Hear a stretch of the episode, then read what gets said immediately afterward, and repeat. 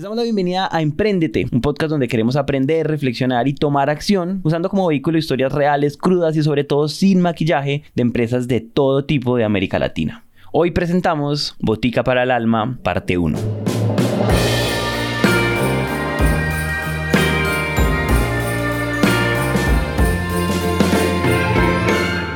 Hola a todos, aquí Juan Pablo y quisiera empezar este episodio diciendo que de alguna manera todos estamos de acuerdo con que hay un propósito evidente detrás de hacer un negocio y es pues hacer dinero. Y sobre eso yo podría decir que hay como diferentes niveles de ambiciones. Algunas personas quieren suficiente dinero como para tener una buena vida, signifique lo que signifique para ellos una buena vida y de ahí uno se puede ir como en escala de grises hasta esos que quieren ser tan grandes como sea posible. Muchos de ellos de hecho han pasado por el micrófono de Emprendete. Y también pues está clarísimo que no todos, en realidad muy pocos lo logran. De hecho este término de unicornio que es como decidieron llamar a esas empresas valoradas por más de un billón de dólares, pues son raras, son pocas. Y justamente por eso se llaman unicornios, porque son raros. Ahora, yo quiero empezar este episodio contándoles que hay otras igual de raras que nacen con la idea contraria.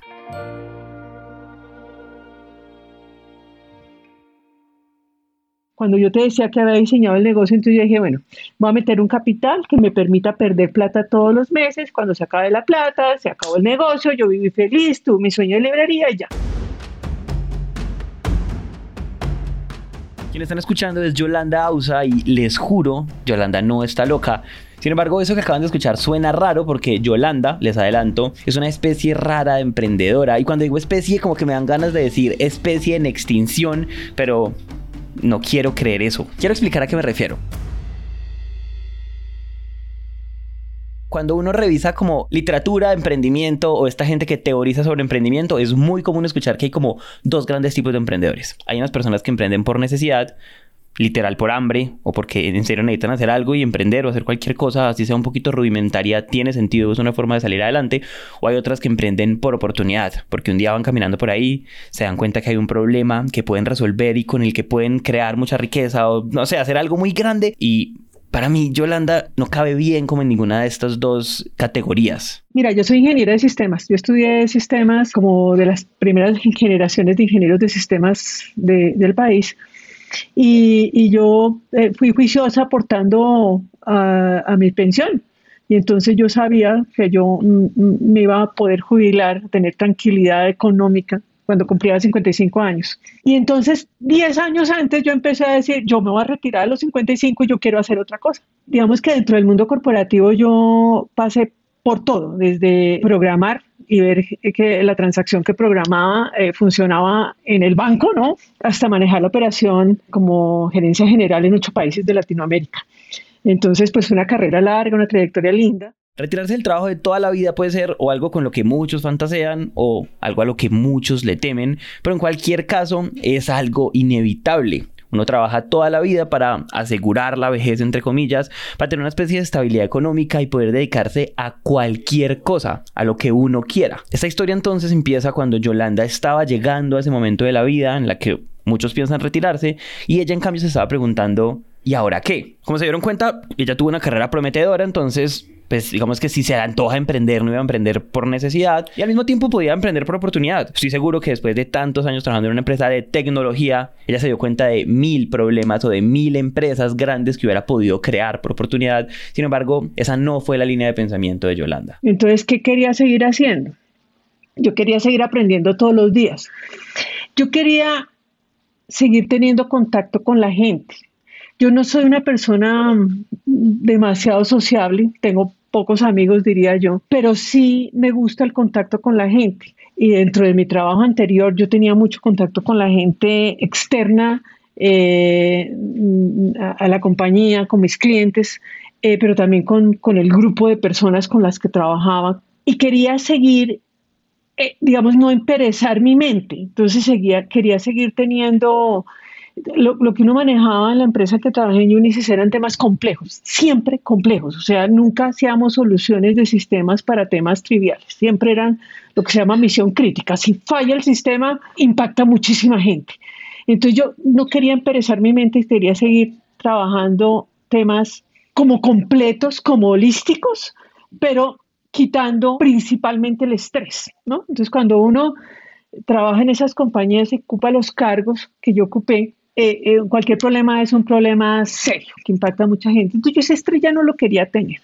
Y entonces, en algún momento de entre los 10 años donde yo dije me voy a, voy a retirar a los 55 y el tiempo que realmente me retiré, yo empecé a mencionar muchas veces que yo quería poner una librería y hablar con yo voy a decir literalmente más de mil personas. Tener una librería definitivamente no es ese negocio que uno se imagina que va a ser muchísimo dinero. Porque además les, les adelanto esto, yo no estaba pensando en hacer la librería digital más grande del mundo. No, Yolanda quería una librería. Y en mi opinión esto es por una razón y es porque quería. Yo no sé si a ustedes, o sea, no tengo ni idea desde dónde nos están escuchando, pero en Colombia hace muchos años cuando éramos chiquitos uno decía como, porque puedo, quiero y no me da miedo.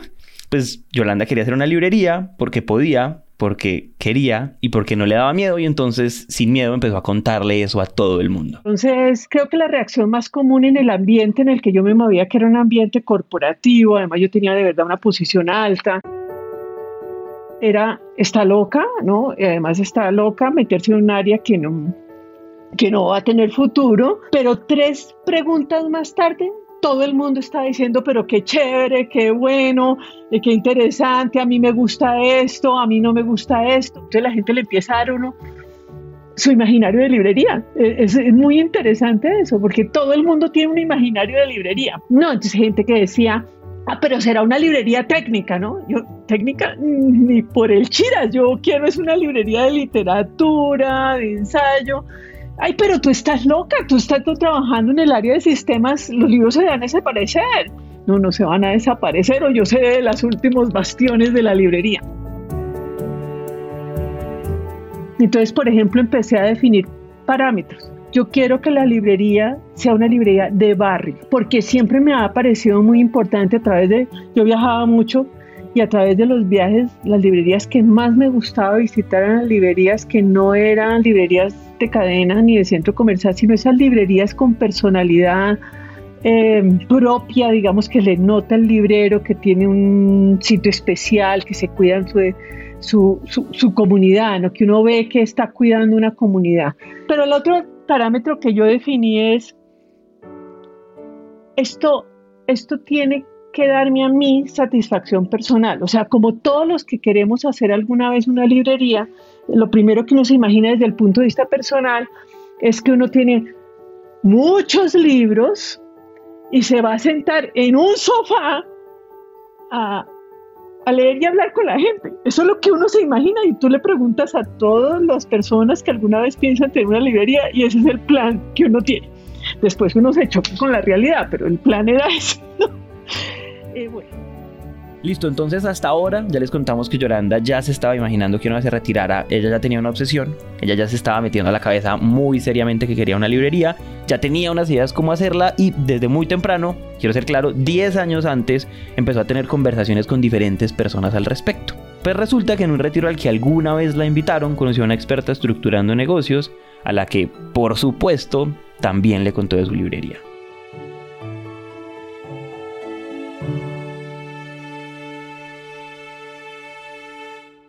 Y lo primero que me dijo, ah, ¿usted quiere poner una librería? Sí. Ay, ¿qué conoce del negocio de los libros? Nada.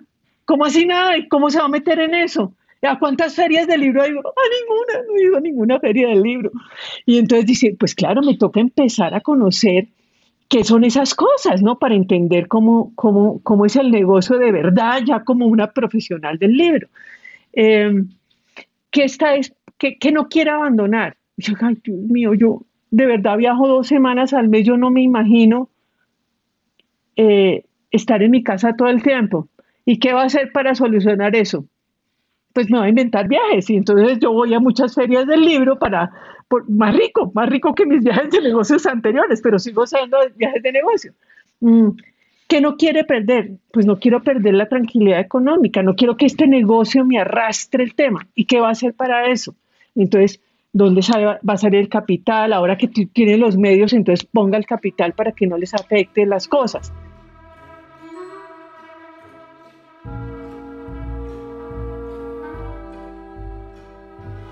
Esto fue pues un año, casi un año y medio antes de retirarme.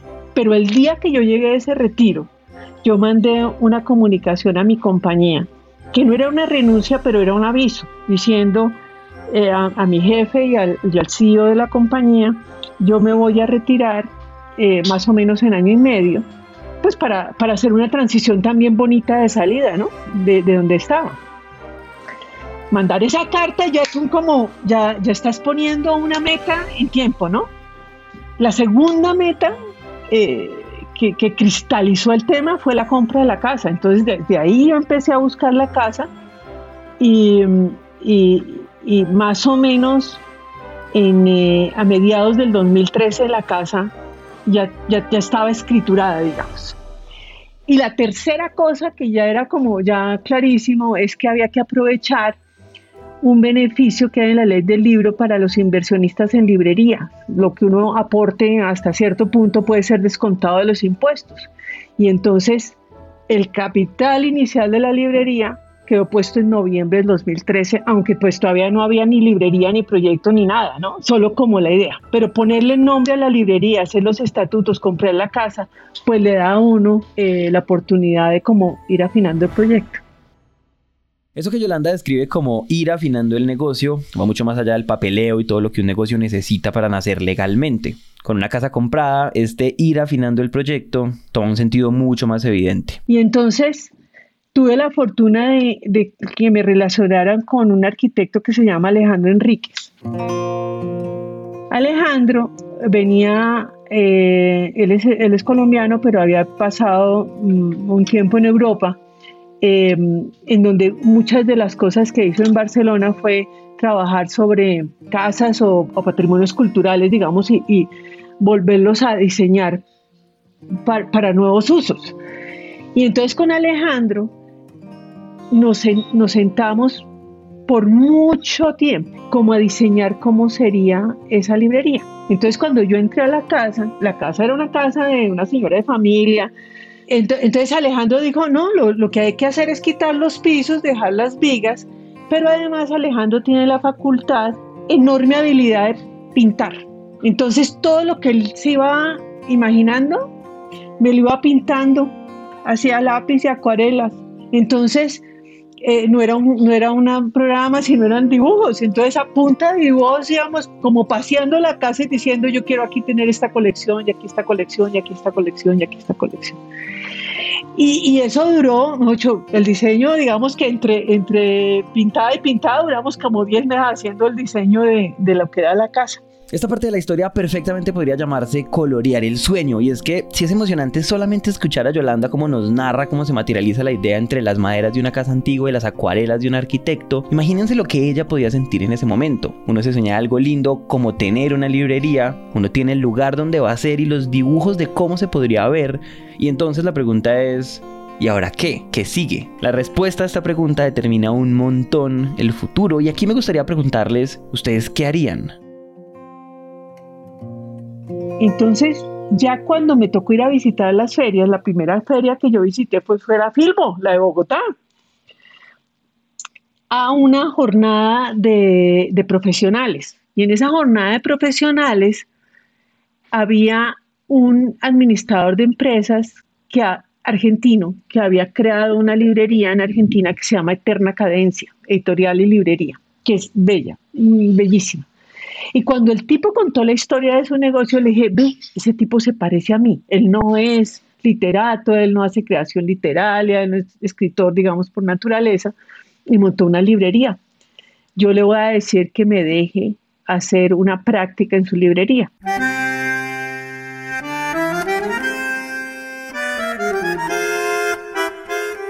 Él me dijo, no, mira, yo es que no sé ni siquiera qué me estás diciendo. Le dije, mira, yo voy a Argentina más o menos cada mes, mes y medio por trabajo. Si quieres yo te voy visitando y tú me vas diciendo si me vas a recibir en tu librería. Se llama Pablo Brown. Y efectivamente, entonces yo la primera vez que llegué a Argentina, entonces fui con, mira, compré la casa. La siguiente vez que a Argentina le dije, mira lo que me pintó el arquitecto. La tercera vez me dijo, está bien, está bien, puedo venir a toda la entonces yo diseñé, diseñé eh, mi salida de, de de tal manera que el último país del que yo me despidiera fue Argentina y el último día que ya trabajé en Unisys fue un jueves y el viernes siguiente, el viernes al día siguiente ya estaba trabajando en la librería con las labores operativas de base, o sea, haciendo inventario, limpiando los libros, localizándolos en el sitio, eh, mirando el programa que tienen ellos y tratando de entender todas las cosas que tocaba hacer.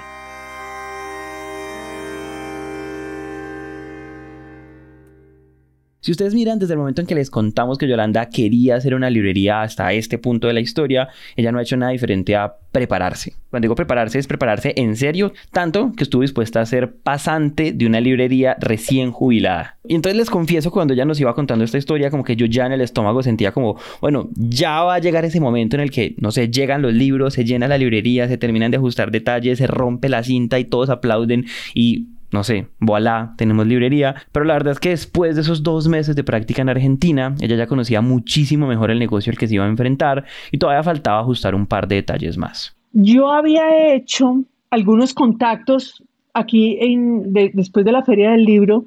Yo en la feria, en esa feria del libro además me, me vinculé con algunos libreros colombianos. Aquí hay una asociación que se llama la Asociación de Libreros Independientes, ACLI. Em, y toda la gente en ACLI es súper generosa con el conocimiento que tiene. Eh, yo que vengo de un mundo, yo que venía de ese mundo tan agresivo de, corporativo, en donde todo el conocimiento es como propiedad intelectual, que uno todo es un secreto, cómo se manejan los negocios.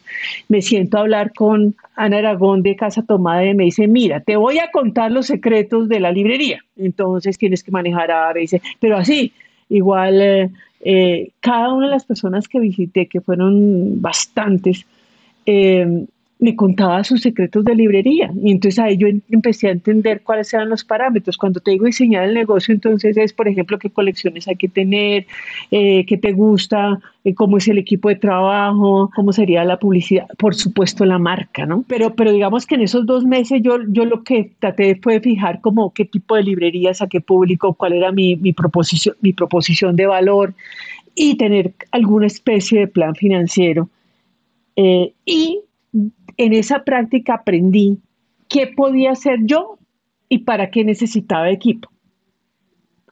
¿Qué puedo hacer yo? Dije, pues este negocio no me queda grande. O sea, si yo puedo es perfectamente entender cuáles son los, los parámetros o los direccionamientos del negocio, pero sí tengo una gran debilidad como librera. Soy muy mala librera, muy mala, muy mala, muy mala librera. Entonces me toca tener un equipo muy fuerte de libreros. Y bueno, eso era. O sea, yo necesito un equipo que, que, haga que, que la librería tenga la selección que tiene que tener con la atención que tiene que tener, con el conocimiento que tiene que tener. Y con, esa, y con eso me vine.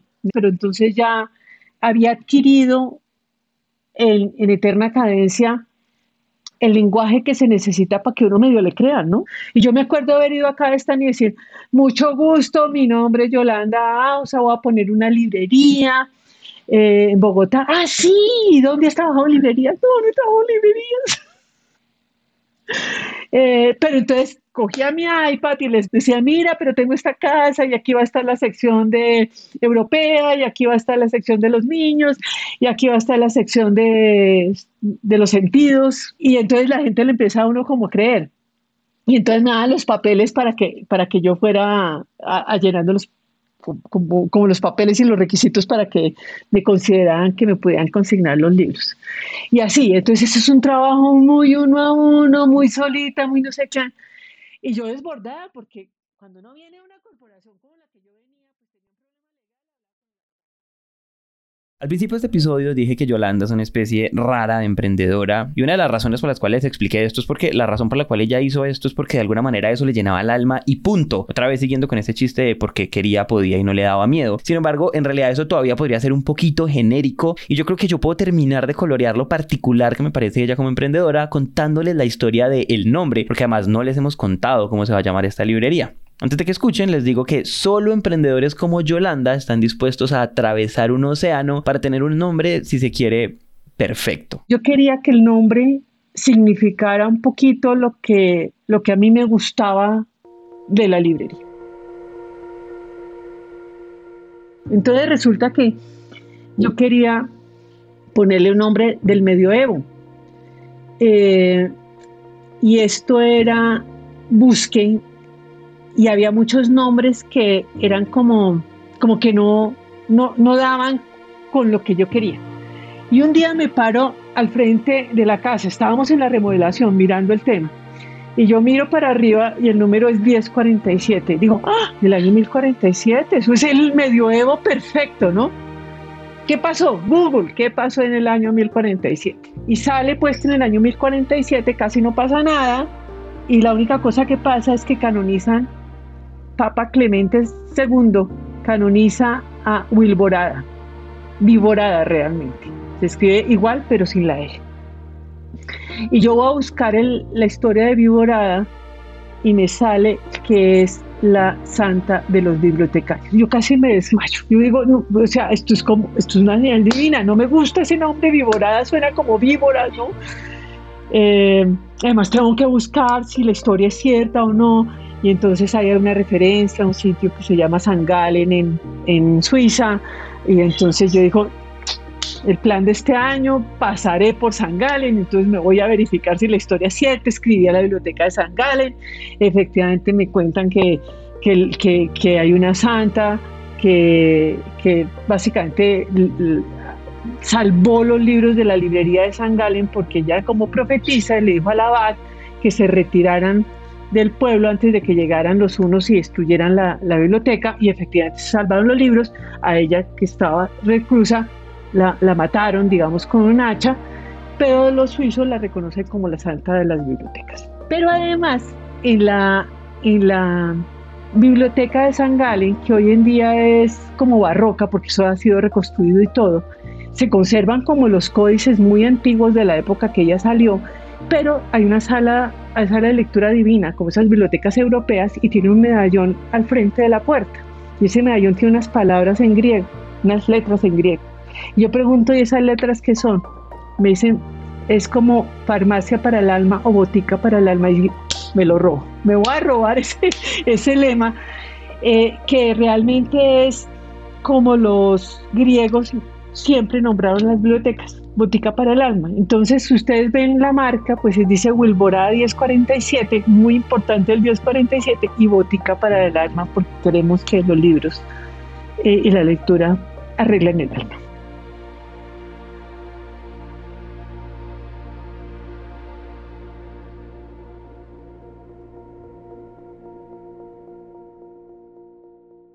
Bueno, entonces ya hay que diseñar la marca, entonces que cómo se ve la W y entonces trabajamos en eso y quedó eso. Mientras tanto, logré venderle el proyecto a, los proveedores. Entonces los proveedores me decían, sí, sí te vamos a apoyar, sí, sí te vamos a apoyar. Eh, Penguin, por ejemplo, me consiguió que Diana Uribe hiciera como una charla en el lanzamiento de la librería. Y pues ella tenía una fecha que era el 23 de octubre de 2014 y esa es la fecha y entonces tocaba el 23 de abril porque se abre, se abre ese día.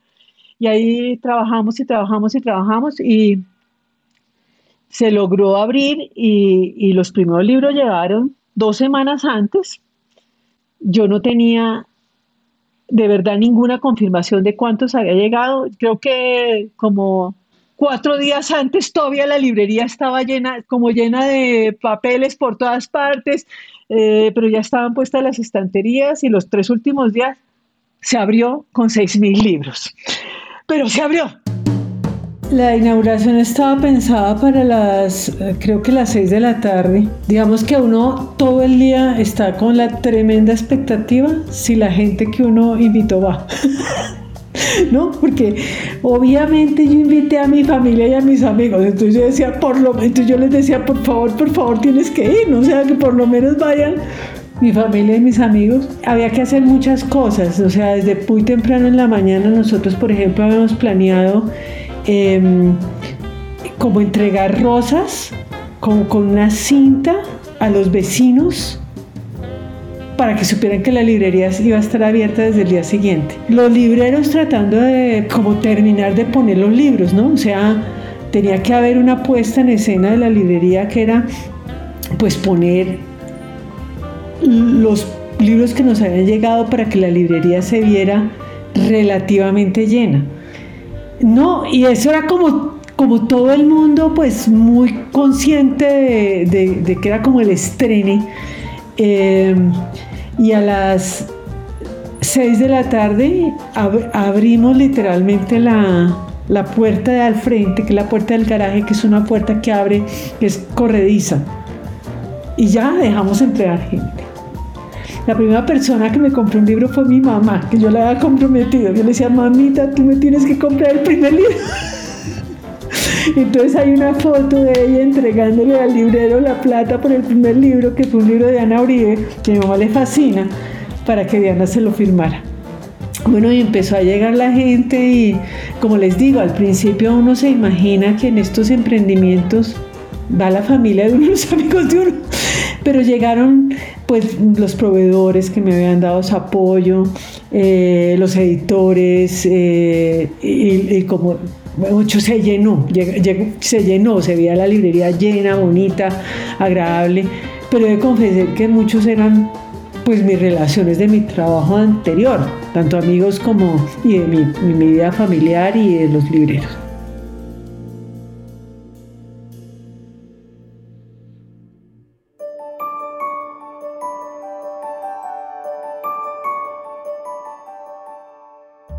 La noche fue linda porque entonces Diana hizo toda una charla alrededor de del libro, ¿no? Del libro, cómo había nacido el libro, cómo se había, cómo, era importante, digamos, el libro en, eh, eh, a través de la historia de la humanidad, digamos, diría yo. Y cómo las librerías eran como un acto de valentía, porque es que las librerías no, no es el negocio que uno espera que sea rentable en, en plata, tiene otras rentabilidades, digamos, otras recompensas mucho más eh, bonitas, digamos. Y abrir una buena una librería era una excelente noticia. Entonces, eh, pues eso fue muy bonita. O sea, yo, yo no tengo sino buenos recuerdos de ese día. Todo salió lindo, todo salió lindo. Los cafés lindos, la gente linda, la conferencia linda, eh, el ambiente lindo, las ventas lindas.